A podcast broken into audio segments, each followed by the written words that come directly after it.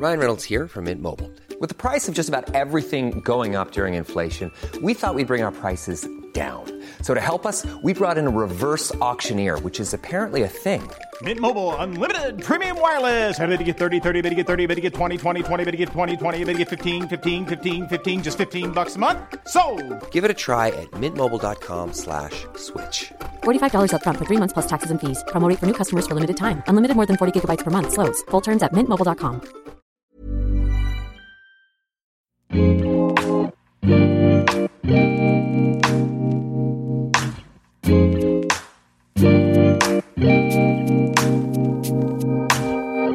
tout le monde, bienvenue sur le comptoir de la psychologie.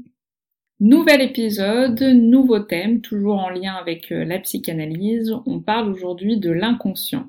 Donc un épisode pour parler euh, de l'inconscient dans la psychanalyse, mais surtout ouvrir des portes de réflexion parce que parler de ce qui nous échappe totalement, c'est vraiment compliqué, je vous assure. Même pour préparer l'épisode, je ne savais pas par où commencer.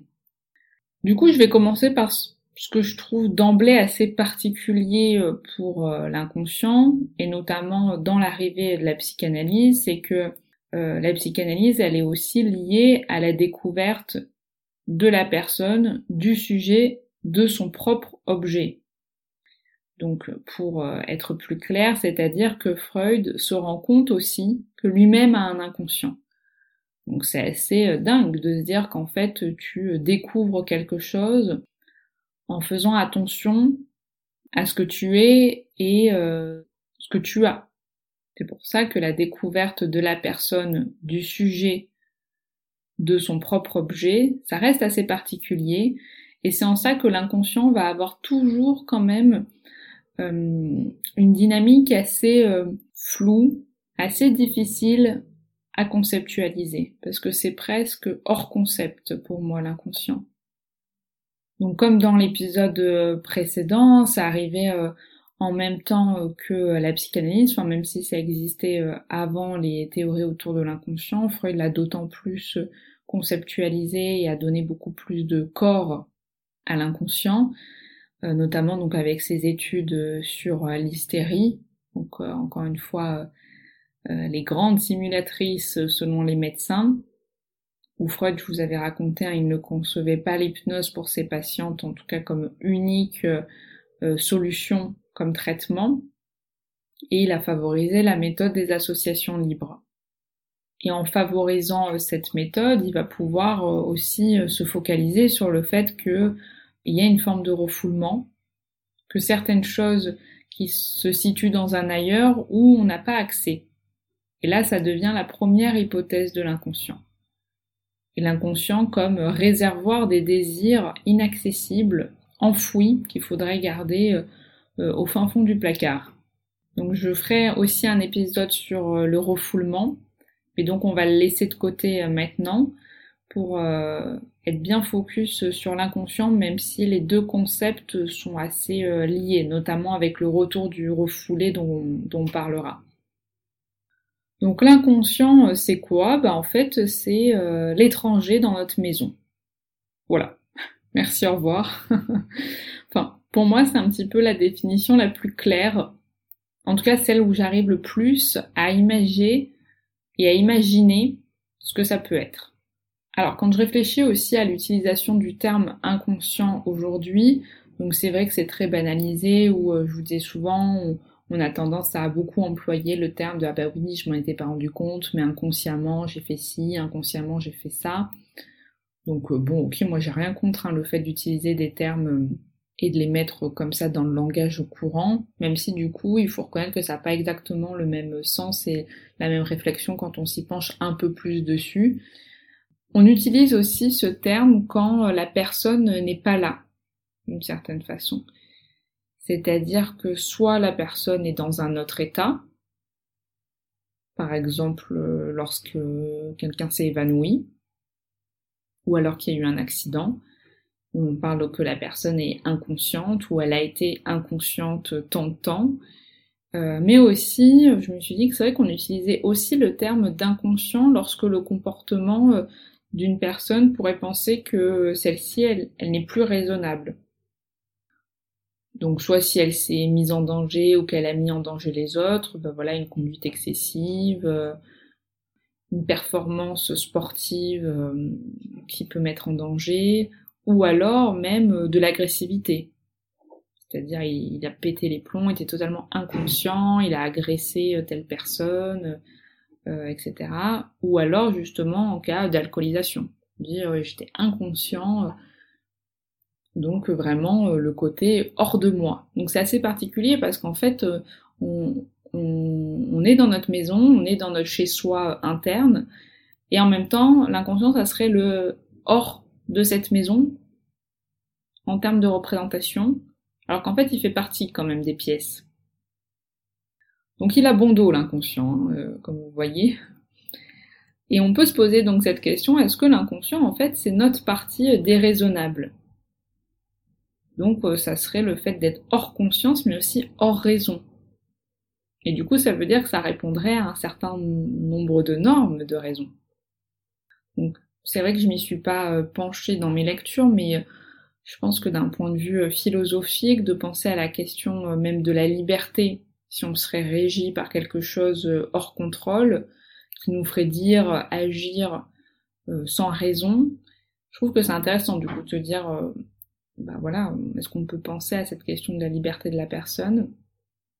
Je sais que j'avais rapidement lu dans un article que euh, Pascal et Spinoza y parlaient aussi de l'inconscient au sens des affects et des automatismes qui ne seraient pas effectués en fait en état de, conscience.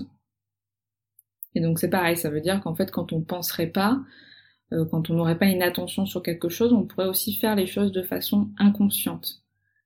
Mais du coup qui serait aussi dans le sens bénéfique de des automatismes justement. Donc c'est intéressant, franchement, cette notion d'inconscient, je trouve, parce que vraiment, euh, c'est un matériel à penser qui est énorme et en même temps, euh, c'est un champ où euh, on peut jamais s'assurer d'objectiver quelque chose. Et à l'inverse, donc de là ce que j'ai énoncé, je trouve que l'inconscient apparaît aussi des fois dans le discours de plusieurs personnes comme l'unique vérité absolue. C'est-à-dire que ah bah quand on a fait un lapsus, ou un acte manqué, bah voilà, ça serait le, révélateur du vrai désir enfoui. Et c'est assez euh, angoissant si ça voudrait dire qu'en fait euh, ce qu'on pense vraiment, notre vrai désir, euh, ça serait l'inconscient qui porterait ça et donc voilà le côté magique qui viendrait révéler ce qu'on ne sait pas et ce qu'on aurait vraiment eu envie de dire depuis le début on dit euh, fellation au lieu de inflation. Je ne sais pas si par exemple vous avez la ref euh, de cette pauvre euh, Rachida Dati qui avait dit ça dans, dans un discours où vraiment, oh là là, elle a dit fellation, ça serait vraiment son désir. Comme si dans ce discours-là, vraiment c'était le terme enfoui qu'elle aurait voulu énoncer. Enfin bref, je trouve ça des fois aussi un petit peu magique ce côté. Alors même si moi personnellement j'adore les lapsus, les actes manqués, euh, les rêves, tout ça. Euh, mais, je pense que encore une fois, quand on le voit dans le côté euh, magique et absolu, c'est un peu flippant quand même. Donc même si notre inconscient est notre inconnu dans notre maison, il est tout de même dans notre maison. Donc pour moi, on peut pas être séparatiste absolu entre l'inconscient et le conscient ça reste quand même une unité, tout comme euh, le corps et l'esprit, ou corps et, et psyché. On peut avoir même une réflexion aussi sur la subjectivité, peut-être en lien avec l'inconscient. C'est-à-dire que aujourd'hui, il y a quand même un consensus pour dire que les choses, les événements, les relations existent en fonction du regard euh, qu'on leur attribue. Un même, événement ne donnera pas euh, le même vécu, on n'est pas en miroir permanent de la réalité. Donc euh, même quelque chose qu'on pourrait penser euh, très objectif euh, comme une montagne, on peut voir tous une montagne, on peut tous parler de la montagne, penser à, la même montagne, mais en fait on ne parle jamais vraiment de la même montagne. Vous voyez ce que je veux dire? C'est-à-dire que l'inconscient pour moi c'est vraiment la part immergée de l'iceberg. Vous vous souvenez dans l'épisode sur le symptôme, j'expliquais justement cette, cette image de l'iceberg où il y a ce qu'on voit et puis ce qu'il y a en dessous. Et, et ben l'inconscient, ce serait justement ce qui est en dessous. Mais en même temps, ça fait tenir l'iceberg. C'est une entité. Donc l'inconscient, euh, comme la psychanalyse, hein, donne des débats euh, assez enflammés aussi parce que ça demande à prendre en compte le manque, ce qui échappe. Et euh, j'ai envie de dire, peu importe si c'est nommé inconscient ou autre, parce que c'est vrai que d'autres peuvent utiliser des termes différents. si, si c'est plus rassurant ou si ça a plus de sens, c'est ok. En tout cas, je trouve que ce qui est important dans cette découverte de l'inconscient, c'est que ça a pu permettre à minima une prise en compte aussi des souffrances euh, euh, psychologiques, des fois des souffrances qui sont difficiles à dire, à penser, à justifier, euh, mais qui nous appartiennent aussi. Le côté spectaculaire ou indicible de, l'inconscient vient de surcroît aussi. C'est pas non plus la, chose sur laquelle il faut le plus se concentrer parce qu'en fait, pour moi, la question, elle ne se situe pas euh, en la croyance ou pas en l'inconscient. C'est pas une hypothèse pour moi euh, comme une hypothèse, je ne sais pas, euh, d'une planète inconnue dans notre cerveau. C'est pas quelque chose de matériel et c'est ça qui rend la chose compliquée, c'est que on va pas ouvrir un cerveau et se dire ah bah oui, là il y a vraiment l'air inconscient. Mais j'ai envie de dire si on va par là, c'est pareil pour pour la conscience. C'est quand même compliqué de matérialiser euh, les choses. Donc même si on reconnaît euh, l'air où il y a, euh, je sais pas, le langage, la pensée, moi des fois quand j'y pense, ça me paraît totalement aussi irrationnel. La question de la subjectivité, la représentation des pensées, c'est comme penser au néant presque. Hein. Ben, L'inconscient, voilà, c'est pareil. C'est vraiment ce côté de ce qui échappe. Et on a souvent tendance d'ailleurs à penser que la, la, psychanalyse, pardon, ce serait le fait de prendre conscience de l'inconscient, Or, moi, je, je le perçois pas comme ça. C'est plutôt pour moi l'idée de réfléchir à, euh, bah justement à, ce qui échappe, ce qui peut être des fois hors conscience, ce qui, euh, qui n'est pas pensé à un moment donné, faire des hypothèses donc sur cet inconscient, sur peut-être ce qui est resté au placard, ce qui est loin, euh, pour faire du sens et avancer par la suite. Encore une fois, on ne peut pas parler de prise de conscience de l'inconscient. Parce qu'en fait, l'inconscient est de par sa définition en dehors de la conscience. Et donc, il est inaccessible. Ça veut dire qu'en fait, l'inconscient ne peut se penser qu'à travers notre conscience. Donc, notre façon de penser et de réfléchir. Donc, à partir de là, il y a déjà un biais. Parce que la conscience, elle porte sur l'idée de quelque chose de partageable, qui peut être dit, pensé. Donc, on est déjà euh, au contraire de ce que représente l'inconscient. Donc à partir du moment où il est pensé, euh, à partir du moment où on dit bah inconsciemment j'ai fait ça, c'est qu'en fait ce n'était plus inconscient, si ça a pu être conscientisé. Donc c'est assez, je trouve, euh, enfin c'est vraiment intéressant pour moi, hein, ce paradoxe en fait d'objectiver ce qui ne l'est pas, c'est-à-dire euh, ce qu'on peut vraiment essayer de rendre conscient l'inconscient. Donc, comme je disais, à part pour moi travailler sur ces choses qu'on pourrait supposer inconscientes, qu'on avait mis en tout cas en dehors de notre système d'attention, de conscience, euh, qu'on avait peut-être mis de côté, qu'on avait refoulé aussi, enfin on retrouvera cette notion dans, le, dans des prochains épisodes, mais où en fait, en tout cas, on pouvait se dire qu'à un certain moment donné, on a plus agi que pensé, qu'on n'a pas pu mettre des mots sur certaines choses qu'on faisait, on peut faire du lien et donc supposer qu'on a euh, une porte d'accès à, l'inconscient, qu'on a intégré certaines choses, mais dans ces moments-là, c'est forcément aussi transformé. Donc encore une fois, c'est toujours une transformation de ce qui sûrement se déroulait vraiment dans l'inconscient. C'est pour ça que même la question des rêves, ça me fait toujours rire quand euh, J'entends quelqu'un qui me dit oh là là, euh, misère, euh, j'ai rêvé que, je sais pas, euh, je vivais une nuit endiablée avec mon prof de maths de 80 balais. Mon Dieu, j'avais jamais senti cette attirance.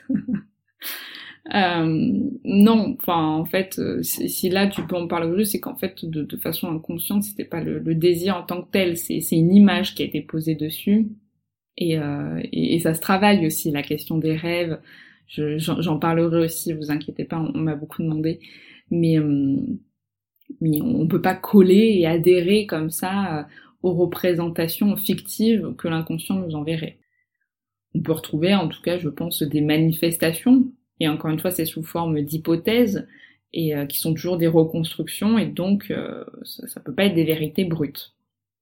Donc pour ça, l'inconscient, en termes de manifestation, donc comme je disais, il y a les rêves, il y a les lapsus, donc le symptôme, pour moi qui est vraiment une manifestation de l'inconscient qui est vraiment très centrale. D'ailleurs, Freud disait que c'était la voie royale vers l'inconscient. Il y a les actes manqués, puis il y a aussi même le langage. Hein.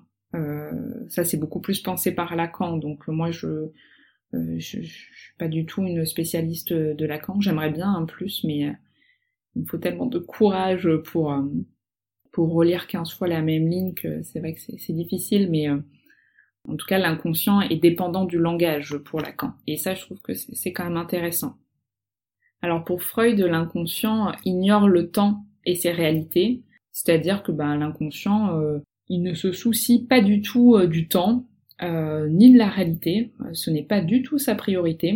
Du moins, en tout cas, il ne répond pas aux normes du temps et justement des principes de réalité qu'on peut conscientiser. Parce que justement, dans l'inconscient, ce qui est important, c'est que les processus primaires sont les rois. Donc, processus primaire, peut-être que ça ne vous parle pas, je sais pas si je peux m'autoriser un petit peu plus rentrer dans un vocabulaire plus technique de la psychanalyse, donc je ne vais pas m'autoriser aujourd'hui, parce que j'ai pas envie de vous perdre, mais en tout cas les processus primaires, rapidement, c'est euh, justement les, les, processus qui sont régis par le principe de plaisir et euh, qui ne sont pas liés, c'est-à-dire que euh, les, les, mots ne sont pas reliés euh, aux objets, et donc c'est vraiment une énergie fluide qui euh, où seul le, plaisir euh, est roi. Et il euh, n'y a pas de les normes de la réalité qui rentrent en compte pour bien trier, bien organiser, etc. Et, et, du coup, Freud, il parle de l'inconscient donc dans sa première topique. Donc topique, donc il en a fait deux. Il y a le l'inconscient, le préconscient et le conscient. Et sa seconde topique, c'est le ça, le moi, le surmoi. Topic, ça veut dire euh, lieu, endroit.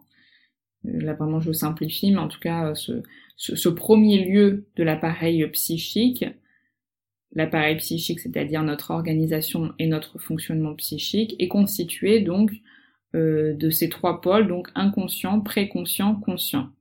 Alors rapidement, donc pour les pour les situer, le mieux franchement c'est de regarder un schéma sur internet parce qu'il y a des schémas qui sont vraiment super bien faits pour comprendre.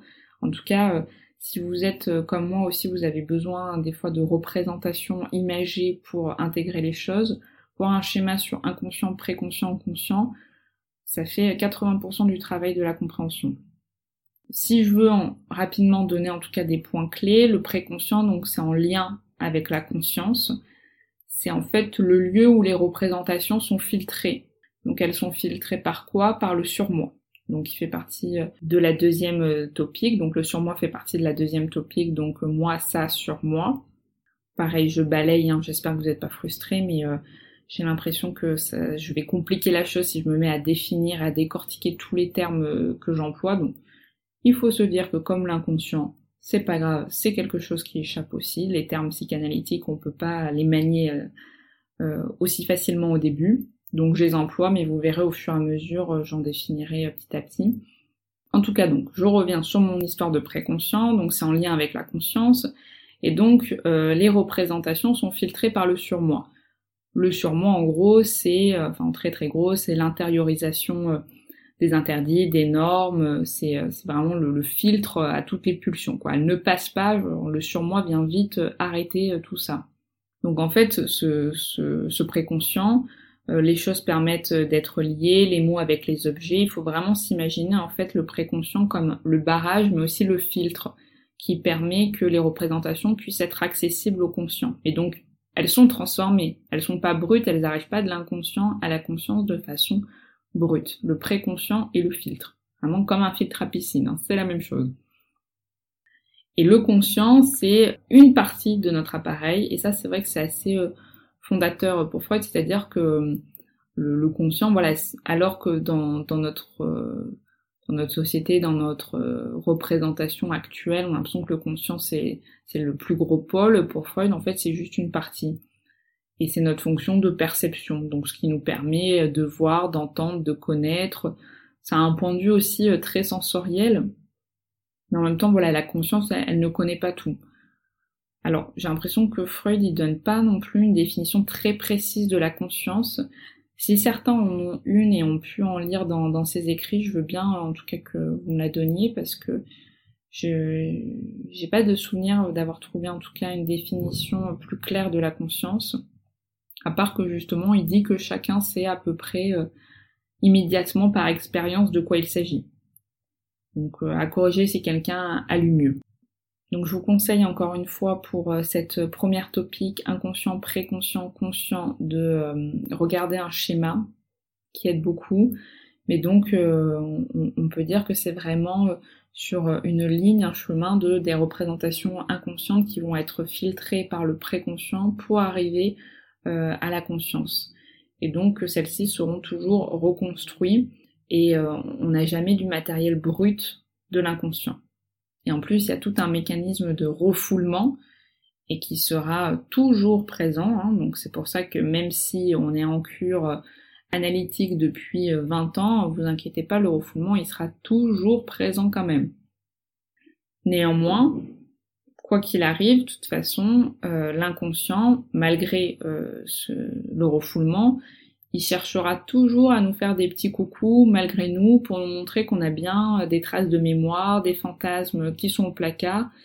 Et vous inquiétez pas, la porte peut toujours laisser s'échapper des trucs, euh, notamment voilà dans les rêves, les lapsus, le symptôme. Juste, ce n'est jamais des choses, encore une fois, qu'il faut prendre d'une façon absolue en termes de vérité, mais qui sont toujours des outils à penser et tant que les hypothèses peuvent avoir euh, du sens pour vous et aider à avancer, c'est sur ça qu'il faut euh, aller. Donc voilà, j'espère que cet épisode sur l'inconscient euh, vous a plu. Il était un petit peu fouillis, mais comme l'inconscient. C'est pour ça que ça me plaît qu'il soit comme ça. Et surtout, ça mérite d'avoir certains de, vos échanges. Ah oui, j'avais dit que je lisais aussi un, des commentaires iTunes. Je, je, vois ma note là. Parce qu'en fait, sur iTunes, comme je vous disais la dernière fois, je peux pas répondre euh, aux commentaires. Ou alors vraiment, je suis une quiche et je ne sais pas comment ça fonctionne, mais euh, j'ai l'impression que juste vous pouvez mettre euh, un avis et vraiment c'est ce qui m'aide le plus et qui m'encourage le plus dans mon travail, donc n'hésitez pas. mais par exemple, là je vois ben, Camille69 qui me met super avec 5 étoiles, donc merci et qui me dit merci pour ces podcasts vraiment très bien faits, très clairs. Serait-il possible de parler de l'adolescence et les pathologies de cette période? Alors ben merci beaucoup Camille encore. Oui, c'est possible de parler de l'adolescence et des pathologies de cette période. Euh, sauf pas maintenant. Je, je, le note et c'est vraiment quelque chose que j'aimerais. Enfin d'ailleurs vous êtes beaucoup à me demander des épisodes et vraiment ne vous inquiétez pas, je prends tout en note. Il y a énormément d'épisodes que j'aimerais faire. C'est juste que c'est une question d'organisation et, euh, et, du coup en fait ils seront faits tous ces épisodes, mais euh, ça prend du temps et euh, vu que voilà j'ai déjà un peu en tête les prochains épisodes pour plusieurs mois, ils sortiront, mais voilà il faudra continuer à être à la page et à me suivre du coup pour un beau matin voir l'épisode que vous aimeriez écouter. Voilà. Je vous souhaite euh, bah, un bon moment, des bonnes écoutes de podcast et puis euh, je vous dis euh, à bientôt. Salut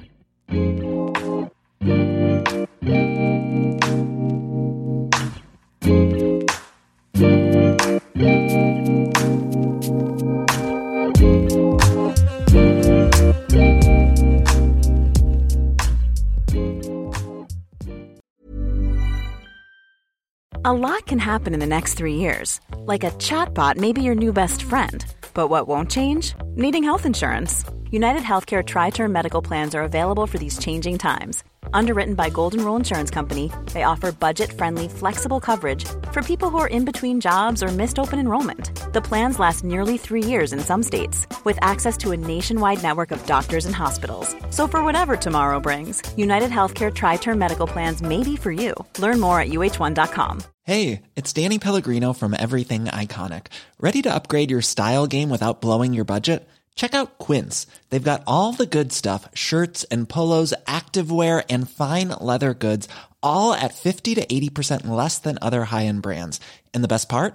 They're all about safe, ethical and responsible manufacturing. Get that luxury vibe without the luxury price tag. Hit up quince.com slash upgrade for free shipping and 365 day returns on your next order. That's quince.com slash upgrade.